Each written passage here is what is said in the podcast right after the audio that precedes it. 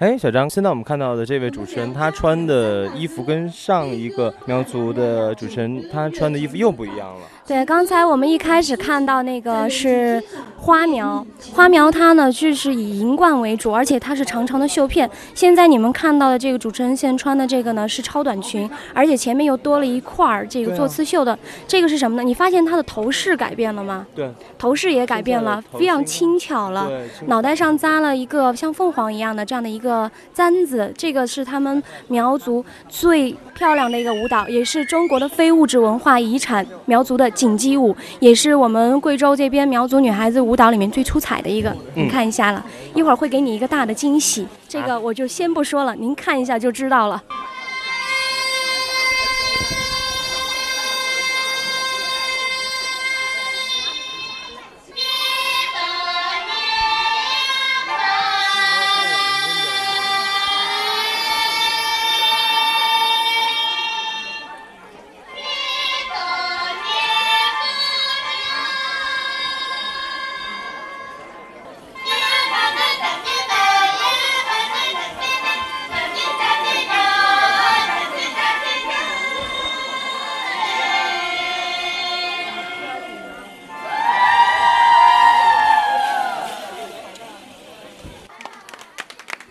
刚才只是一段序，他这个只是男孩女孩的一段序，现在马上就要开始了，您听呢？已经在介绍了，因为锦鸡舞实际上是起源于苗家后面，因为他们的建筑是依山傍水而建嘛，他们房子背后的锦鸡，这根锦鸡非常漂亮，羽毛是五彩绚烂的，而且呢，它的肢体语言相当丰富。那苗家人捉到这种野鸡之后，就觉得应该像它一样漂亮，所以就改进了他们的服饰，做的也非常的漂亮，而且他们的头饰上面也是一种以鸟类为主要的一种标识，所以一会儿你会看到他们。所谓的锦鸡里面最出彩的应该是羽毛，一会儿羽毛会藏在身后，你一会儿就看到了。是真的羽毛？不是真的羽毛，但是呢会比羽毛更漂亮，你一会儿就看到了。锦鸡舞，锦鸡舞，它可贵在哪里？你一会儿就看到，会带给你很多惊讶。